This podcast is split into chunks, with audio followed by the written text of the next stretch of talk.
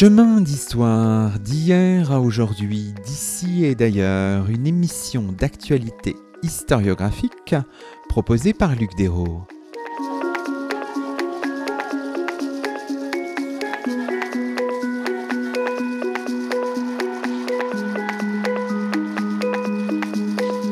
Bonjour à toutes et à tous, c'est le 133e numéro de nos chemins d'histoire, 13e de la quatrième saison, et nous avons le plaisir d'accueillir à notre micro Nicolas Buat. Bonjour à vous.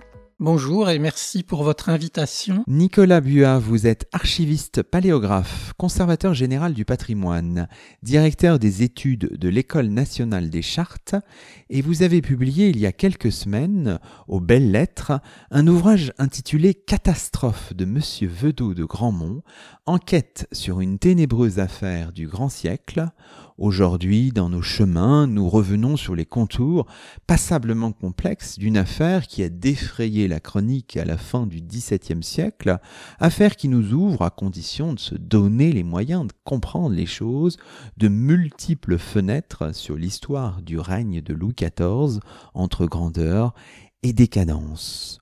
Au point de départ du livre, euh, Nicolas Buat, mais pas de votre réflexion, on le verra, il y a une citation extraite des caractères de la bruyère. Voici cet extrait, ensuite on le, commentera si vous voulez bien. G et H sont voisins de campagne, et leurs terres sont contiguës. Ils habitent une contrée déserte et solitaire. Éloignés des villes et de tout commerce, il semblait que la fuite d'une entière solitude ou l'amour de la société dû les assujettir à une liaison réciproque. Il est cependant difficile d'exprimer la bagatelle qui les a fait rompre, qui les rend implacables l'un pour l'autre, et qui perpétuera leur haine dans leurs descendants. Jamais des parents et même des frères ne se sont brouillés pour une moindre chose. Je suppose qu'il n'y ait que deux hommes sur la terre qui la possèdent seuls et qui la partagent toute entre eux deux, je suis persuadé qu'il leur naîtra bientôt quelques sujets de rupture, quand ce ne serait que pour les limites. Très beau passage, on reconnaît le style de la bruyère, mais quand on lit ça comme ça, Nicolas Buat, c'est un passage un peu nébuleux. Donc ce que je vous propose avant de vous poser ma première question, hein, c'est de faire une autre lecture quelques paragraphes plus loin, où on a une clé d'explication. Dans une édition des caractères de la Bruyère de 1731, on nous donne un peu les sous-titres, on nous explicite les personnages. Voici cet extrait de l'édition de Coste de 1731. Vedot de Gramont, conseiller en la cour en la seconde des enquêtes, a eu un très grand procès avec M. Hervé, qui était doyen du Parlement, au sujet d'une pêche. Ce procès commencé pour une bagatelle, a donné lieu à une inscription en faux de titre de noblesse du dit Vedot, et cette affaire a été si loin qu'il a été dégradé publiquement et sa robe déchirée sur lui. Outre cela, condamné à un bannissement perpétuel, depuis converti à une prison à Pierre-Encise où il est, ce qui a ruiné absolument le dit Vedot qui était fort riche. Il avait épousé mademoiselle Genoux, fille de Monsieur Genoux, conseiller en la grande chambre. Bon, les choses se dessinent plus clairement. Et vous, finalement, ce que vous avez voulu faire, c'est nous expliciter les choses dans la longueur. Eh bien, ce que votre lecture a, déjà révélé, c'est que l'explication par la clé de Coste est quasiment plus longue que le caractère lui-même. En général, quand on explique un caractère de la bruyère, ou en tout cas qu'on se contente de vouloir identifier des personnages, ça tient en une ligne et on s'estime satisfait.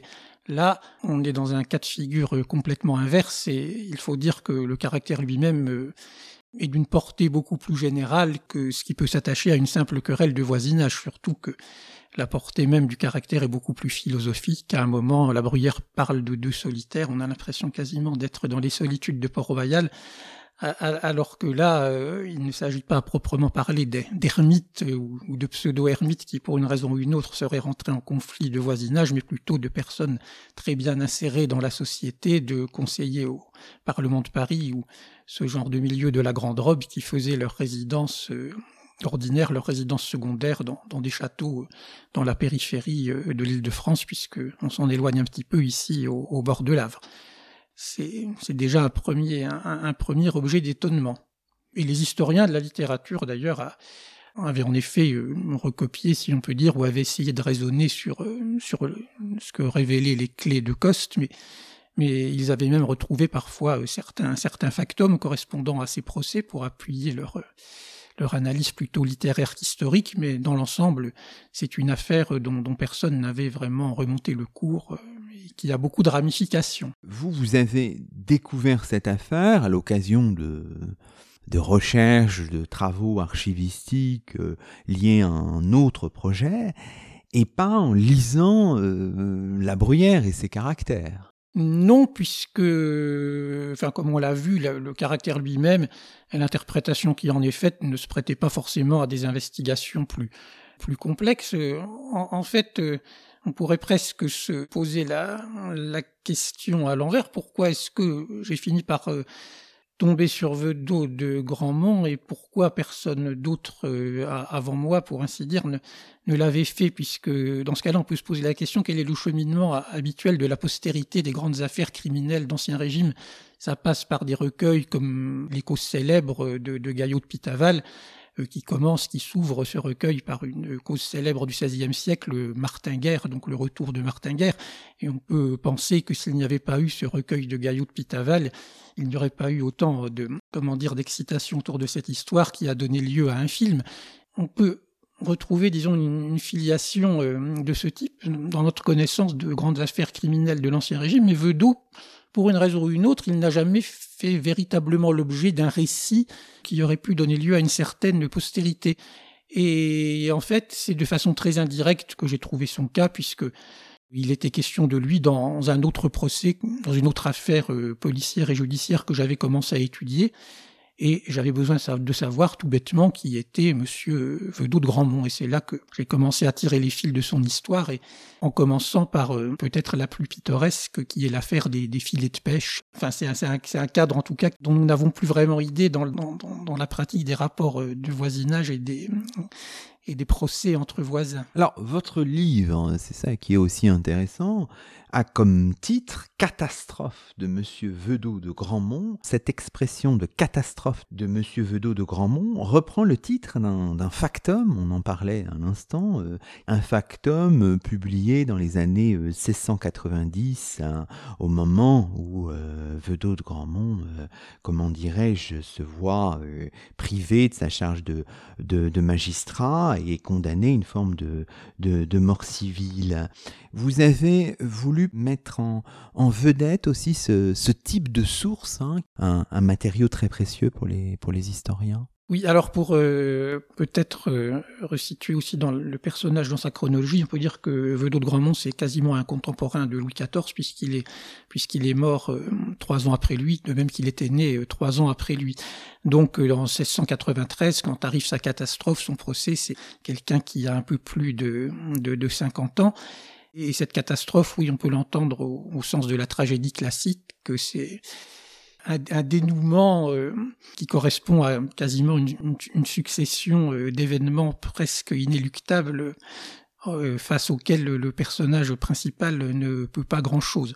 Alors la question est de savoir dans quelle mesure Vedot a quand même contribué lui-même à ses propres malheurs. Il n'est certes pas tout à fait innocent, mais dans, ce siècle, dans ce grand siècle de la tragédie, on peut dire que que Vedot euh, peut, peut, trouver sa, sa, place.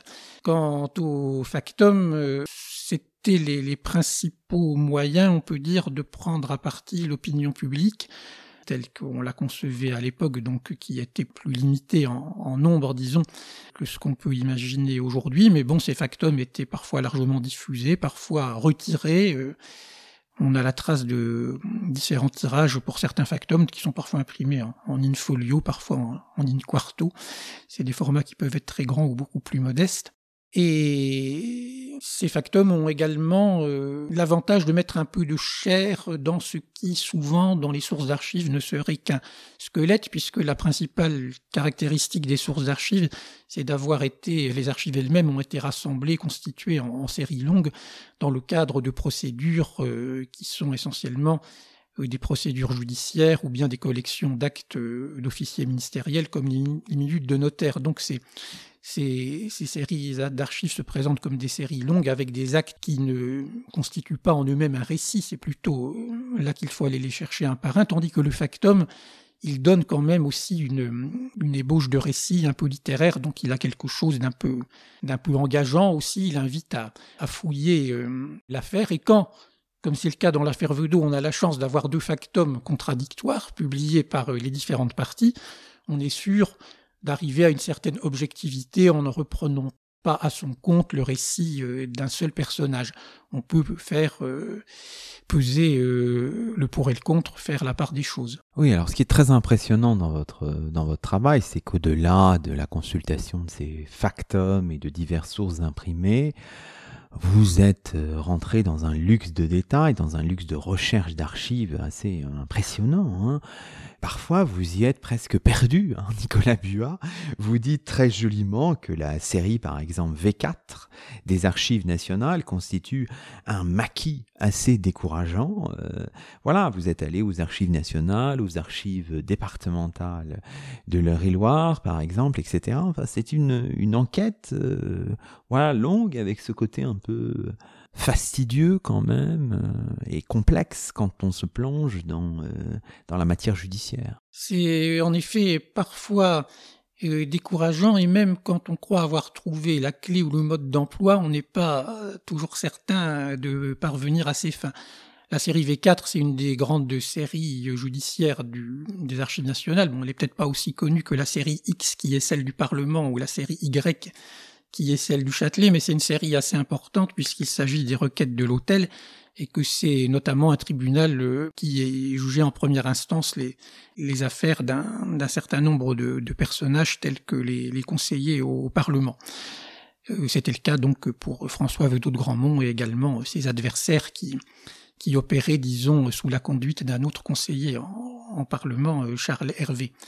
Ces archives euh, ne sont pas très facilement accessibles dans la mesure où elles sont, elles ne sont pas vraiment indexées, elles sont un peu répertoriées, mais à peine euh, par le nom des avocats, et encore ça ne dit pas grand-chose, alors ça suppose d'avoir compris qui était l'avocat de qui, mais les avocats ils sont les avocats de plusieurs parties dans plusieurs procès en même temps, donc quand on voit deux ou trois avocats qui plaident une même affaire, on se dit ah c'est peut-être l'affaire qui m'intéresse, et puis on fouille. Il faut se dire aussi que ces archives sont, ces sources d'archives sont, sont, sont pléthoriques. C'est-à-dire que je, enfin, je, je n'ai plus ça exactement en tête, mais je crois que qu'un mois de la série V4 ou un ou deux mois, ça, ça rentre, ça rentre déjà dans un carton. Donc pour éplucher une année, ça, ça suppose que vous commandiez quasiment un mètre linéaire de, de papier, dont on a parfois la, la joie de, de se dire qu'on est le premier à, à ouvrir d'alias tellement hein, c'est décourageant parfois. Peut-être aussi mentionnons parmi toutes les sources que vous avez étudiées, euh, un texte un peu particulier, euh, un texte imprimé, paru à Cologne en 1687, en tout cas c'est l'adresse qui est mentionnée sur le livre. Il s'agit des mémoires de MLCDR pour Monsieur le Comte de Rochefort. On a identifié euh, l'auteur, hein, qui est anonyme ici, c'est l'écrivain Gatien de Courty de Sandra.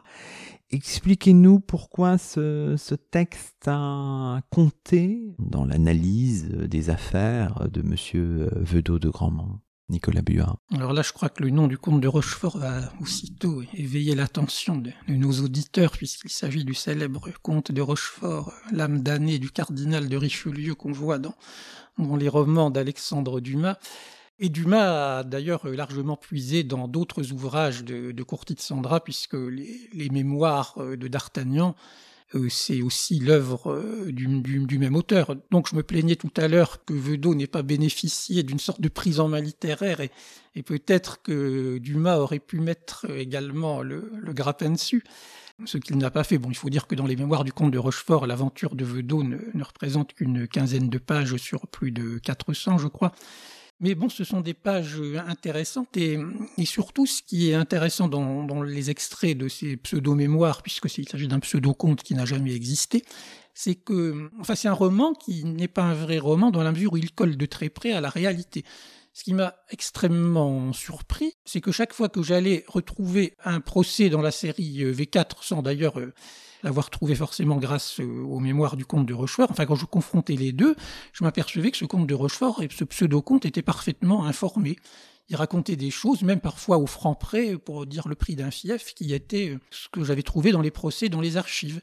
Et ce comte de Rochefort, donc, euh, en fait, c'est un personnage fait de, de toutes pièces, puisque on peut penser que Courtis de Sandra, en faisant les mémoires de ce comte de Rochefort, en fait, il superpose plusieurs euh, strates chronologiques correspondant à des souvenirs de différentes personnes auxquelles il donne une unité en les mettant sous la bannière d'un seul héros qui est euh, ce comte de Rochefort. Alors comme notre affaire se passe dans les années 1680 euh, par rapport à toute l'histoire des Trois Mousquetaires, c'est pas 20 ans après, c'est 40 ans après. Et d'ailleurs, on peut déduire de ce que dit Courtis Sandra que le comte de Rochefort, dans ces années-là, environ dans les, dans les 70 ans, donc ça reste assez cohérent avec ce qu'on peut imaginer des, histoires des, trois mousquetaires. Ça laisse supposer en tout cas que l'auteur, le véritable auteur, Gatien de Courtis de Sandra, était lui-même un intime ou un proche sans doute de Charles Hervé, qui était le grand adversaire de Vedot de Grandmont. Donc il tient plutôt la plume au nom des ennemis de, de ce qui donc oblige à prendre certaines précautions, mais n'enlève rien à, certaines, à, certains faits qui sont euh, strictement avérés.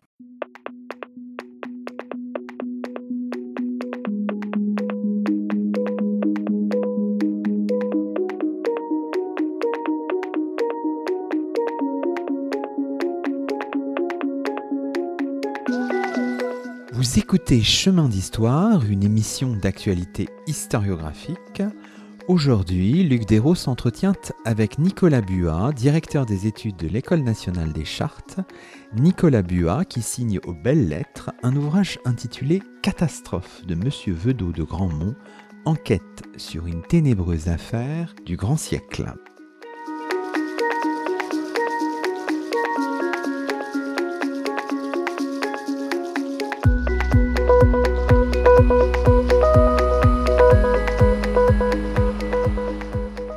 Alors, dans la deuxième partie de cette émission, on peut revenir sur quelques jalons de l'affaire ou des affaires que vous suivez tout au long de, l'ouvrage. C'est assez passionnant.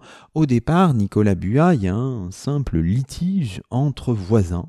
François II Vedot de Grandmont, euh, né vers 1641, euh, fils de François Ier Vedot de Grandmont, euh, reçu conseiller au Parlement de Paris en 1635, c'est la première figure, et face, euh, face à lui, de l'autre côté, si vous voulez, le voisin, ses voisins, un couple, couple salé, Madeleine Salé la fille, en fait, de Charles Hervé, le conseiller de Paris dont vous parliez à l'instant. Donc il y a face à face ces deux personnages, hein, euh, Vedot de Grandmont et Charles Hervé par l'intermédiaire de sa fille euh, Madeleine Salé, mariée à euh, Étienne Salé. Ils sont voisins, hein, on est du côté de la terre du Ménillet, on est sur la commune de Dampierre-sur-Avre, en amont de Saint-Lubin des Joncherets dont Vedot de Grandmont, et le seigneur, en fait. Hein. Saint-Lubin, la seigneurie de Saint-Lubin des Joncherets a été acquise par le père, François Ier Vedot de Grandmont, au nord du département de l'Eure-et-Loire actuel. On est à la limite de la Normandie, mais côté Eure-et-Loire. Et euh, François II a succédé à son père après euh, la mort de ce dernier. Euh, en 1658, il est devenu à la fois conseiller au Parlement de Paris et seigneur de Saint-Lubin. Donc au départ, c'est bien ça, euh, Nicolas Buat, il y a un litige entre, entre voisins pour une question, vous allez nous l'expliquer, qui nous semble un peu anecdotique en fait. J'aurais plutôt envie de, citer La Fontaine, c'était un beau sujet de guerre, mais là il ne s'agit pas du, du, terrier de Jeannot Lapin, il s'agit de, d'un conflit pour, un, pour une toute petite seigneurie, on peut dire une micro-seigneurie à, à l'échelle des seigneuries en France qui étaient extrêmement nombreuses, sans doute euh, deux ou trois fois plus nombreuses que le nombre de, de communes actuellement. Donc c'était parfois des, des tout petits ensembles avec donc toute une hiérarchie de fiefs et d'arrière-fiefs. Et hum, il se trouve que Vedot de Grandmont avait acquis une, petite terre qui lui permettait euh, de, puiser euh, de l'eau dans l'Avre pour des fins qui restent à, définir d'ailleurs. Est-ce que c'était des fins aussi de drainage de terre? C'est son voisin du Ménillet, donc euh, Étienne Salé, qui lui avait refusé un, accès à l'Avre pour se venger. Apparemment, Vedot avait acquis une seigneurie qui lui permet de, de, griller la politesse en quelque sorte à son voisin et même de lui, de lui causer quelques tracas. Donc c'est c'est un peu ce que disait la Bruyère, c'est donc une bagatelle qui est à l'origine, ou en tout cas le prétexte d'une rupture, puisqu'on peut voir euh, dans la suite des récits, et, en particulier celui de Courti de Sandra, que certaines euh, dames ont le caractère assez bien trempé, Madame Salé notamment. Oui, c'est ça, parce qu'il y a une scène inaugurale, hein. voilà, le 20 septembre 1680, Vedot de Grandmont envoie des gens afin de faire valoir ses titres. Ces derniers euh, pêchent dans la rivière, ils sont interpellés par Madeleine euh, Salé, et c'est la querelle vraiment qui commence entre G et H.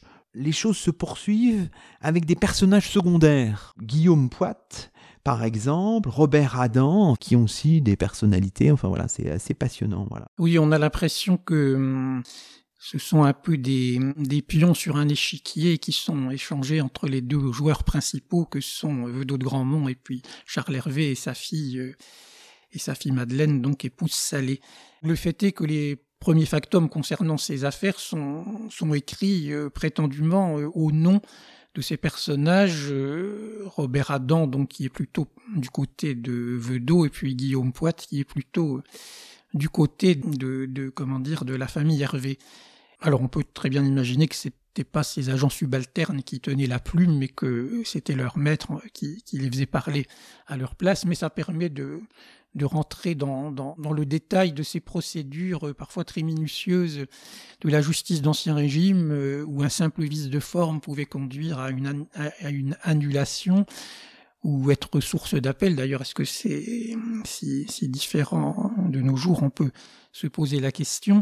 Ce qui rend les choses un peu difficiles, même à l'échelle d'un simple conflit de voisinage, c'est que les deux parties commencent chacune à, se pourvoir devant des juridictions différentes et que chacun, suivant sa voie parallèle, euh, finit par euh, faire ce qui est son possible pour euh, faire mettre en prison l'agent de l'autre. Et celui qui finit par subir le sort le plus injuste peut-être, c'est ce pauvre huissier Guillaume Poit qui finit par être mis en prison euh, par Vedot pour faire court, ce qui peut sembler d'autant plus euh, difficile à, à, concevoir que ce Guillaume Poit, c'est un agent de police en fait, c'est un sergent alors qu'il portait le nom un peu bizarre de sergent du Châtelet résidence d'Evreux, si je me souviens bien.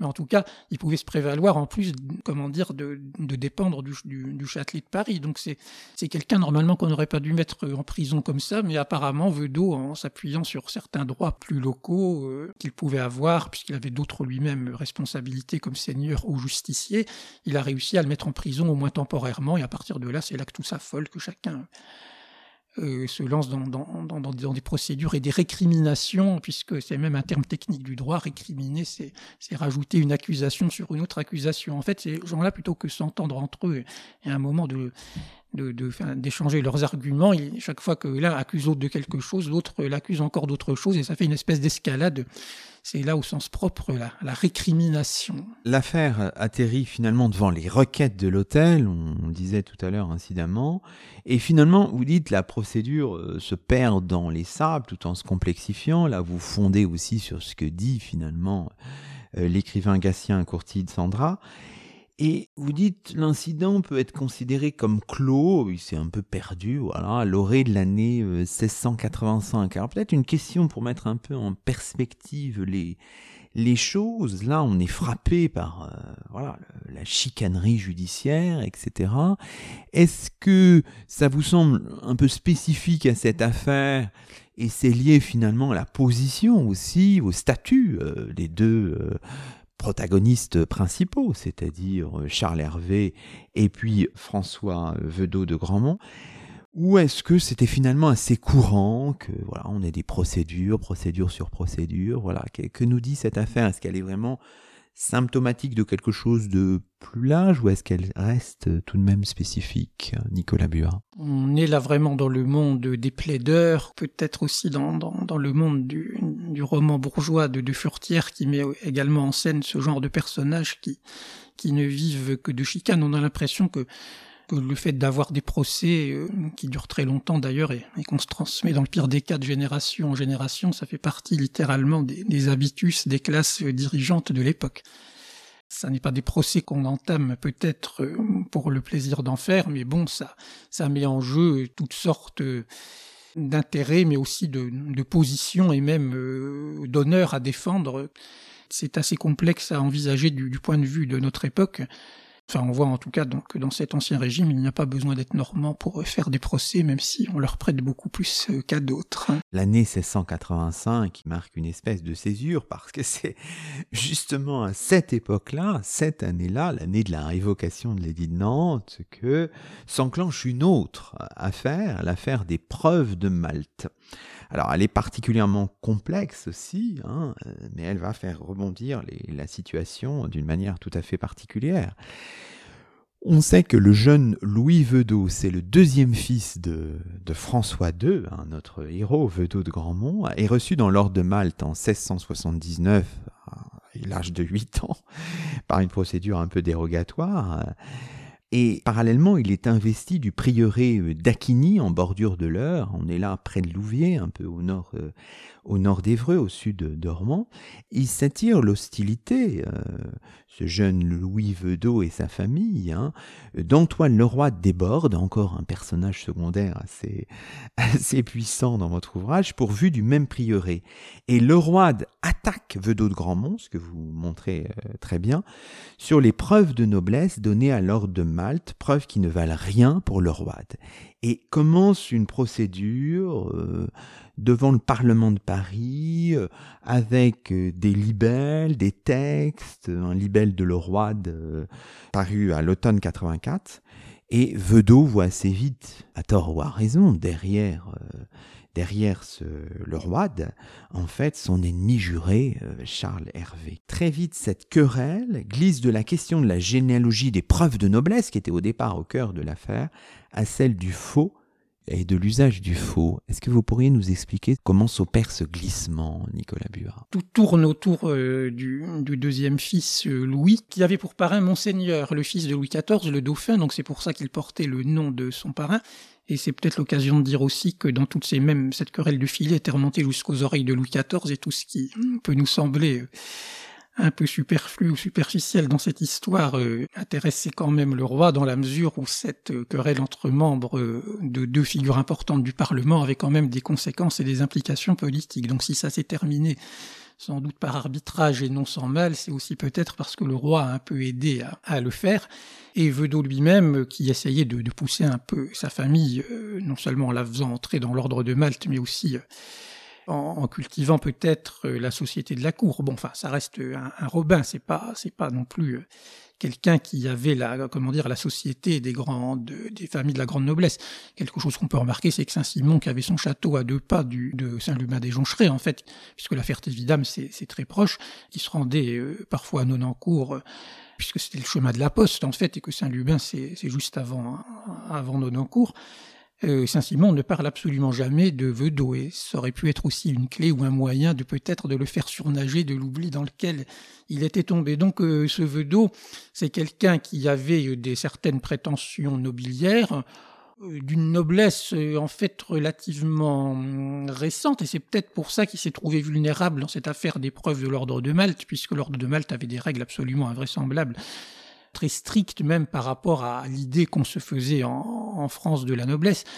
Il fallait avoir euh, des, quartiers de, noblesse irréprochables alors que la noblesse française avait pris déjà depuis un certain temps l'habitude de conclure des alliances avec des, avec des familles qui étaient issues euh, de, de la bourgeoisie ou d'une noblesse beaucoup plus récente. Donc, euh, Vedot veut rentrer dans, l'ordre de Malte pour asseoir euh, sa position sociale, et comme l'ordre de Malte a des positions extrêmement strictes à l'égard de la noblesse, peut-être a-t-il été amené à, arranger un peu sa, sa généalogie, mais dans ce cas, il n'était pas le seul à le faire, puisque quand on creuse un peu certaines généalogies de complaisance, les familles les plus en vue de l'époque de Louis XIV, on tombe très vite sur des bourgeois, sur des marchands, C'est peut-être d'ailleurs ce qui témoigne d'une certaine vitalité de, la noblesse euh, en France, c'est qu'il est relativement facile d'y accéder finalement, sauf que il ne faut pas le dire trop haut et maintenir euh, dans l'entre-soi une sorte de fiction que chacun de son côté on, descend euh, de, de, chevaliers qui ont pu faire les croisades ou la guerre de Cent Ans. Donc Vedot, de ce point de vue-là, il n'était pas vraiment pire qu'un autre, il n'avait peut-être pas non plus besoin de, de falsifier son, ascendance, mais c'est pourtant euh, dans ce, dans ce tort-là qu'il est tombé, puisque son procès, en fait, ce qu'on va lui reprocher, ça n'est pas tant d'être d'une noblesse douteuse, ce qui est quelque chose d'assez largement partagé, on peut dire. Ce qu'on va lui reprocher, c'est d'avoir euh, commis des faux pour faire rentrer son deuxième fils dans l'ordre de Malte.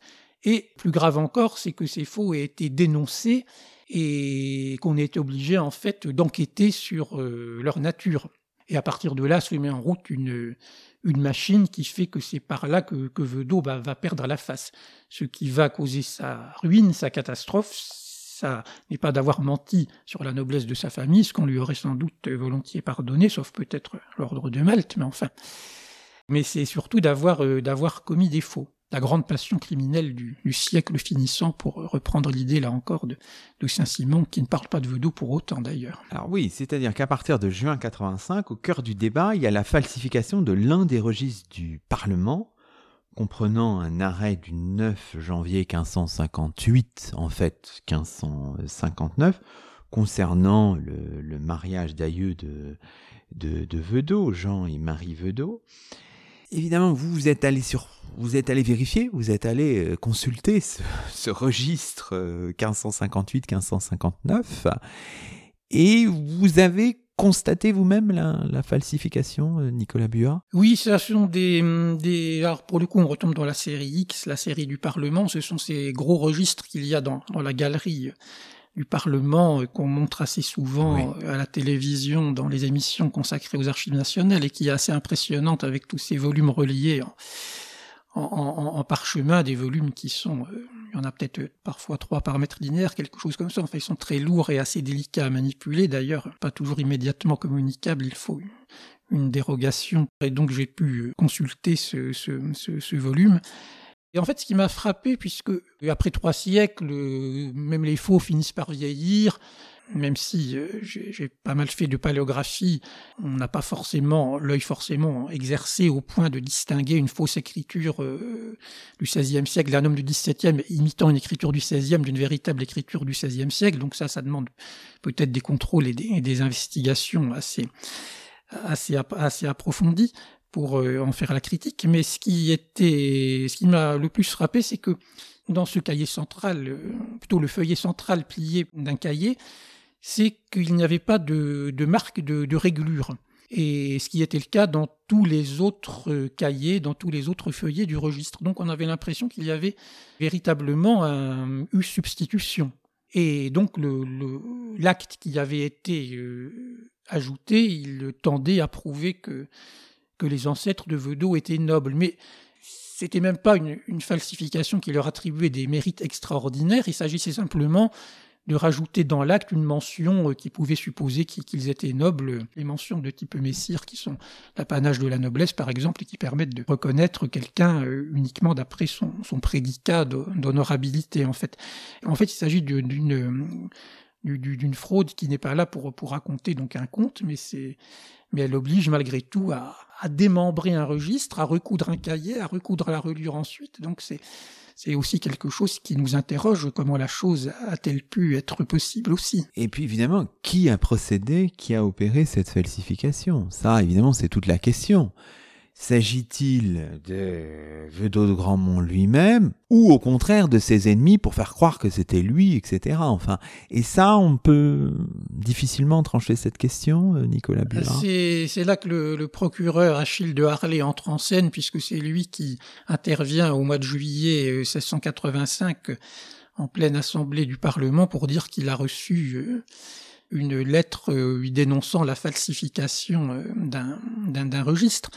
Donc à partir de là, il y a, une enquête qui, se met en route au sein même euh, de l'institution. Donc ça pose une autre question. Euh, cette lettre qui avait un réel intérêt à, la produire, donc c'est là qu'on retombe sur ce personnage un peu mystérieux, le roi de Desbordes, qui contestait en tout cas au fils de Vedot la, la possession d'un prieuré, le prieuré d'Aquigny, parce que bon, selon des dysfonctionnements qui n'étaient peut-être pas si rares à l'époque, on avait pourvu le, deux, deux titulaires différents du même bénéfice ecclésiastique, mais comme le dit Vedot lui-même, c'était même pas en tant que chevalier de Malte ou aspirant à l'ordre de Malte qu'il avait été pourvu de ce bénéfice, son fils c'était en tant que clerc tonsuré du diocèse de Paris, donc tout, ça était un peu excessif.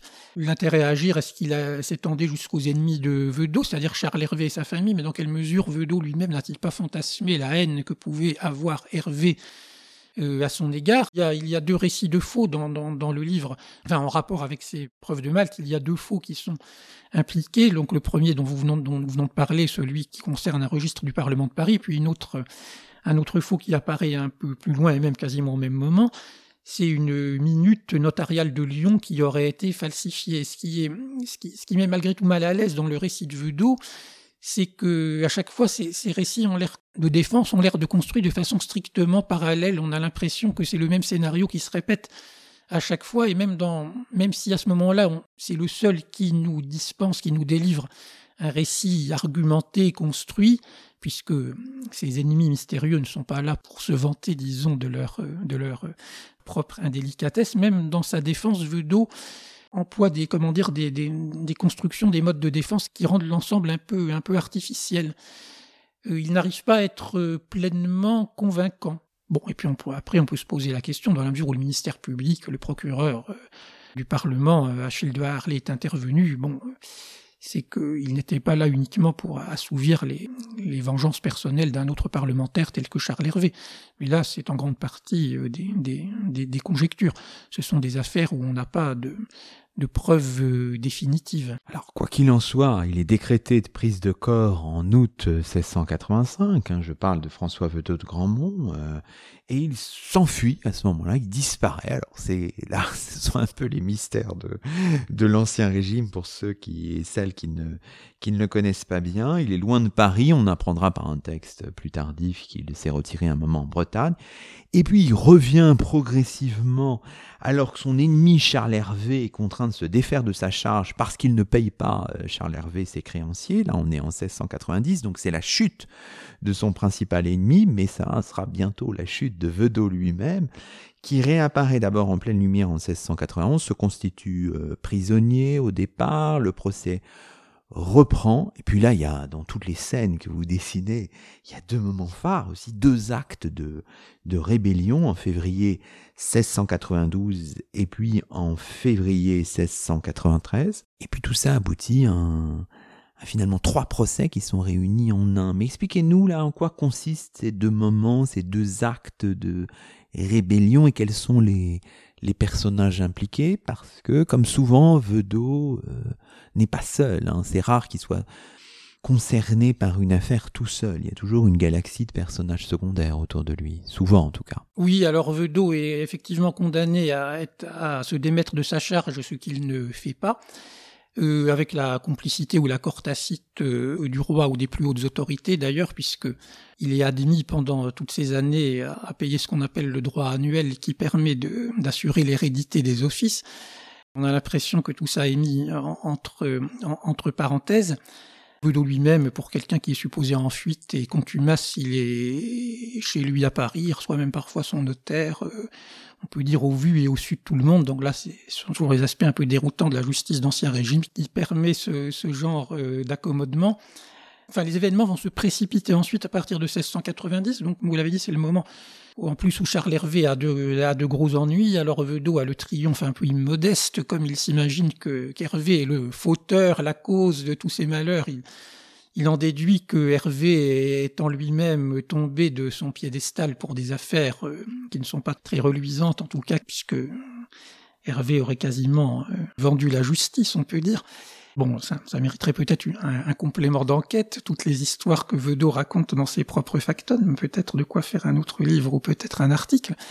Euh, du coup, Vedot euh, considère qu'il peut, en gros, se, comment on dit, se, se, mettre, se mettre en état, c'est-à-dire se présenter à nouveau devant la justice pour euh, que son procès soit poursuivi.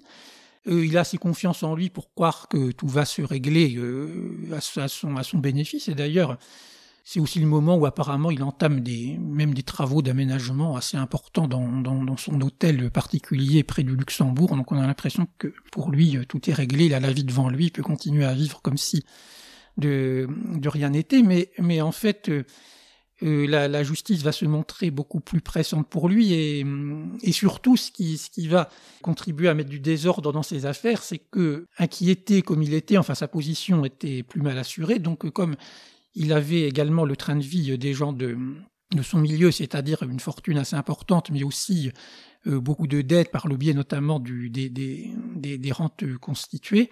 Il devenait lui-même euh, plus vulnérable à ses créanciers qui ont pu être amenés à lui réclamer le remboursement euh, ou en tout cas être plus tatillons plutôt sur le paiement d'arrérage de rente puisque les créanciers ne pouvaient pas exiger le remboursement du capital. Mais comme Vedot lui-même était négligent au point euh, de, ne pas payer strictement tout ce qui était dû à ses créanciers. C'est là qu'il y a eu une sorte de grain de sable où, à, un certain moment, euh, ça s'est transformé en saisies judiciaires qui ont donné lieu euh, d'abord à, une saisie qui a été demandée à l'initiative d'un de ses créanciers, d'ailleurs apparemment conseiller en Parlement comme lui, Monsieur de Bragelonne, qui est à l'origine en fait de la première saisie qui a lieu chez lui euh, en 1692 euh, et qui donne lieu à une sorte euh, de régime d'occupation quasi, quasi militaire de son hôtel, mais c'est aussi le moment où l'instruction reprend pour les affaires principales, celles qui nous occupent, et c'est là en fait que tout finit par se mêler de façon assez négative pour Vedot, puisque en 1692, il est, il est amené à défendre, en tout cas ses fils sont amenés à défendre son hôtel arme à la main contre la police qui vient euh, en quelque sorte euh, aider les commissaires, enfin les huissiers, un commissaire euh, qui vient aider les huissiers à, comment dire, à, faire la saisie et à notation de, de, de, ces meubles. Donc ça se transforme en scène de guerre, littéralement, en plein Paris. Une espèce de fort Chabrol avant la lettre. On a l'impression hein, que c'est littéralement une forteresse assiégée, que cet hôtel avec des, avec des gens à l'intérieur qui résistent à, à des troupes d'agents.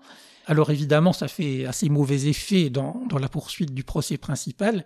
Et Vedot se trouve donc euh, à un autre moment dans une autre maison qu'il occupait euh, temporairement en bordure de Paris, euh, victime d'un autre assaut de la police pour l'obliger, là encore, à, se mettre en, état à regagner en quelque sorte les, prisons pour la fin, pour la conclusion de son procès principal qui a lieu en 1693. Donc, pour des, raisons différentes, Vedot est, est l'auteur de deux rébellions à police qui ont lieu dans toutes les deux de façon assez, assez pittoresque, si l'on peut dire.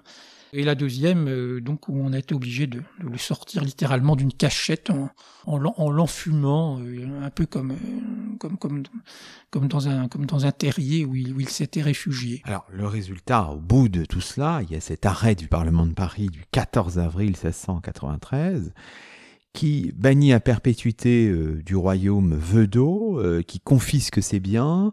La peine est finalement commuée par le roi, je crois, lui-même, euh, en, prison. Le 15 avril, je crois, c'est le lendemain, hein, il y a une cérémonie un peu terrible, hein, la robe de magistrat, les autres marques de magistrature sont publiquement ôté, et puis euh, ensuite c'est la prison, et puis c'est euh, hein, dont on voit euh, sur la première de couverture de votre livre, Nicolas Buat, une représentation du, du 19e siècle.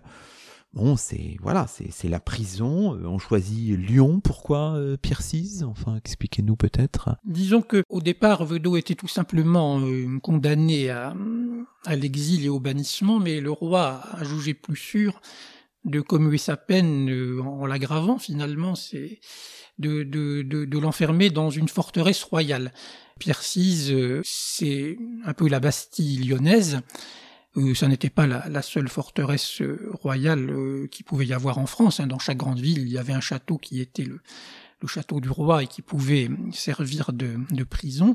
On sait que la Bastille servait à toutes sortes de choses c'était aussi le moyen de régler certaines affaires que la pratique euh, judiciaire de, l'époque ne permettait pas réellement de poursuivre devant les tribunaux. Ça permettait aussi de, prendre des mesures de police contre euh, certains auteurs. Euh, Courti de Sandra, d'ailleurs, a passé quelques années à la Bastille. Dans le cas de, Pierre VI, c'est une prison royale, donc où on entre euh, parce qu'il est convenu euh, d'appeler les, lettres de cachet la, la plupart du temps, donc par, ordre du roi. Et donc c'est aussi une façon de, de régler des, cas un peu compliqués. Visiblement, Louis XIV, pour avoir suivi l'affaire depuis le début ou presque, il considérait que, que était un peu fou et que sa place était plutôt dans une sorte de prison-asile plutôt que de le laisser en liberté même à l'étranger ou par sa légèreté, disons, il aurait pu commettre euh, encore plus de mal peut-être, même s'il n'avait pas avec lui de, secret d'État ou bien de, volonté de rébellion à l'égard du roi, puisque Vedot a toujours euh, protesté d'être un très fidèle sujet de, Sa Majesté, même à un moment quand on ouvre les portes du château Quelques années plus tard, lors d'une évasion ratée d'autres prisonniers, il refuse de, quitter le château, donc il prend son rôle de prisonnier très, très au sérieux, mais c'est la fonction de ces, de ces forteresses royales. Pourquoi est-ce qu'il n'est pas resté à Paris? C'était son vœu primitif. Il avait demandé à rester dans la conciergerie, puisque en tant que conseiller du Parlement, il connaissait bien la maison et que la conciergerie était la prison qui était plus spécialement affectée au Parlement de Paris, sauf que euh, là, on rentrait dans un, un, autre cas de figure, si on peut dire, puisque là, le fait qu'on ait commué sa peine, ça l'obligeait à aller dans, un, dans une prison royale. En l'occurrence, ça, n'était pas une prison parisienne comme la Bastille, ça a été une prison lyonnaise. Alors pourquoi Lyon? Ça, c'est il y a une part euh, d'arbitraire sans doute. Euh, la famille de Vedot, la famille de son beau-père, en tout cas la famille Genoux, était originaire de Lyon, mais je ne peux pas dire que ça a joué forcément un rôle très très important. Nous arrivons quasiment à la fin de cette émission, mais on peut dégager quelques fenêtres parce que l'ouvrage finalement euh, nous ouvre des perspectives euh, très riches. Hein, je crois qu'on l'aura compris sur l'histoire du du grand siècle, euh, des perspectives d'ordre politique, euh, économique, euh, euh, juridique, judiciaire. Enfin voilà, on l'a vu, c'est tout à fait intéressant. Vous insistez pas mal, notamment dans, l'un de vos chapitres, sur la déchéance, je ne sais pas si le terme est approprié, économico-sociale hein, que connaît François Vedot de Grandmont une fortune, dites-vous, qui n'était pas parmi les plus importantes, mais qui était quand même solide, fortune à la fois des, des d'eau et puis de sa, de son épouse, hein, des genoux, euh, un tempérament aussi d'investisseur, euh, parfois un peu risqué, dites-vous, euh, avec des figures là aussi intéressantes, on en a cité quelques-unes, mais il y a ce fameux Sieur du Buisson, là aussi un de vos personnages secondaires, tout à fait hein, intéressant. Alors la question qu'on peut se poser, mais c'est que deviennent c'est les biens euh, du couple euh, Vedot-Genoux euh, après euh, l'arrêt du 14 avril 1693, Nicolas Buard Eh bien, par un enchaînement donc assez rapide, ces biens qui sont au départ simplement saisis finissent par être vendus, par être mis à l'encan. Quand je parle de biens, il s'agit d'immeubles et la notion d'immeuble sous l'Ancien Régime est plus, plus vaste que celle que nous pouvons avoir aujourd'hui, puisque dans ces immeubles, on, on, on, intégrait ce qui était non seulement des terres, des châteaux, mais, mais, mais aussi des, rentes constituées. On peut ranger également les, offices tels que office de, de, parlement dans cette catégorie de biens, de biens proprement patrimoniaux. Ce sont ces charges, ce sont ces rentes, ces hôtels, ces châteaux qui doivent être liquidés au bénéfice de personnes pas toujours très bien intentionnées qui ont peut-être de ce point de vue contribué à la chute de Vedot pour euh, mettre euh, main basse sur, euh, sur ses biens.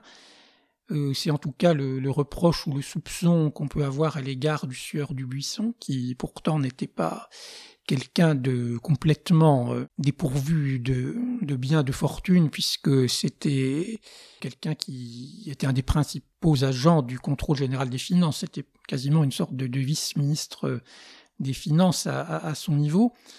Euh, c'est quelqu'un qui était même, semble-t-il, un, compagnon de, jeunesse de Vedot. C'est pour ça qu'il avait pu lui prêter de l'argent à un certain moment euh, c'était un peu la règle dans, les, dans ces familles de la grande bourgeoisie ou de la noblesse parlementaire, euh, des, familles de la robe, de, de, de, progresser dans le cursus honorum en, en, faisant des emprunts sous forme de rente, et ça restait dans un milieu social assez restreint qui était celui de la famille et des amis au sens large. Donc il se trouvait que, que devait de l'argent à ce, ce sieur du buisson, et c'est peut-être, comme dit l'épouse de Vedot, Anne-Claude Genoux, le l'hôtel euh, du Luxembourg euh, dont le brillant chatouillait son envie et c'est lui en tout cas qui, qui s'est trouvé le, le, principal adjudicataire de, de, ces biens.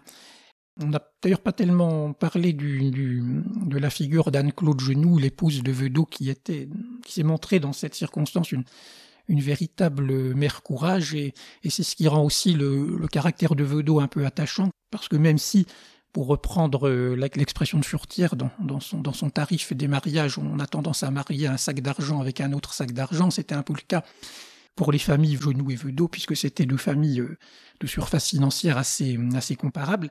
Mais ça a été véritablement aussi, on peut le dire, euh, un mariage d'amour, et c'est toujours assez touchant de voir la manière dont Anne-Claude Genoux, Madame Vedot, défend son mari, puisqu'elle a publié elle-même également des factums à se défendre vraiment jusqu'au dernier souffle, puisqu'elle elle en est morte sans doute prématurément contre les ennemis de son mari, au premier rang desquels Monsieur Dubuisson. Oui, ce qui fait la force de votre livre, ce serait peut-être le, le, mot de la fin, Nicolas Buat, c'est qu'on voit bien l'articulation entre l'individuel et l'ensemble de la société, parce qu'on a aussi un individu qu'on retrouve finalement dans une forme de de solitude, même si on sait que les prisons de l'Ancien Régime, euh, c'est pas non plus le modèle de la prison contemporaine, à Pierre-Cise. Euh, et on a des informations sur cette période jusqu'en 1718, hein, vous l'avez dit tout à l'heure, euh, c'est donc longues années de prison, on a des informations, on sait qu'il fait des choses, qu'il rédige des textes, qu'il euh, devient peut-être euh,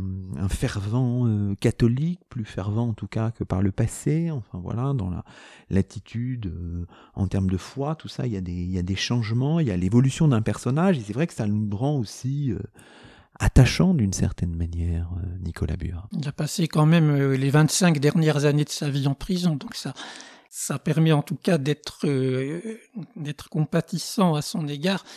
Et ce qui le rend attachant aussi, c'est qu'il a laissé une correspondance qu'on retrouve de façon éparse euh, quand même, mais euh, ce qu'on en a gardé est loin d'être négligeable, et ça se trouve cette fois au manuscrit de, la Bibliothèque nationale. Il se trouve donc que, que, en tant que prisonnier, écrivait à, à son ministre et qu'il en profite parfois pour donner une une description de ces conditions euh, de détention. Et cette information est complétée aussi par les archives de la forteresse de, de Pierre VI, qu'on trouve aux archives municipales de Lyon cette fois. Une Bastille lyonnaise qui a aussi pour avantage peut-être pour les futurs historiens d'être assez peu connue, je crois, puisque alors qu'on a l'impression que la, la, Bastille parisienne, avec ses fameuses archives, a donné lieu à toutes sortes de publications, la forteresse de Pierre VI n'a pas eu véritablement d'historien jusqu'à présent et j'avais l'impression pour cette période d'être là encore peut-être le premier à m'intéresser véritablement à la vie de ces prisonniers où on trouve autour de Vedot une galaxie de personnages assez intéressants, avec aussi euh, un certain nombre de protestants, ou supposait-elle d'ailleurs, puisqu'on est dans les années qui suivent la révocation de l'édit de Nantes et que l'application parfois un peu rude ou tatillonne de cet édit a envoyé dans les prisons royales, les forteresses royales, un certain nombre de, religionnaires, comme on disait à l'époque. On aurait aimé être une petite souris pour voir quel dialogue pouvait avoir euh, Monsieur Vedot de Grandmont avec euh, des euh, protestants ou des nouveaux catholiques. Merci beaucoup euh, Nicolas Buat et c'est ainsi que se termine le 133e numéro de nos chemins d'histoire, le 13e de la quatrième saison. Aujourd'hui, nous étions en compagnie de Nicolas Buat, directeur des études de l'École nationale des chartes. Nicolas Buat qui fait paraître aux belles lettres un ouvrage passionnant, vous l'aurez compris, un livre intitulé Catastrophe de Monsieur Vedot de Grandmont, enquête sur une ténébreuse affaire du grand siècle. Toutes nos émissions sont disponibles sur la plateforme SoundCloud et sur le site chemindhistoire.fr avec un S à chemin. À très vite pour un nouveau rendez-vous radiophonique. Que la force historienne soit avec vous.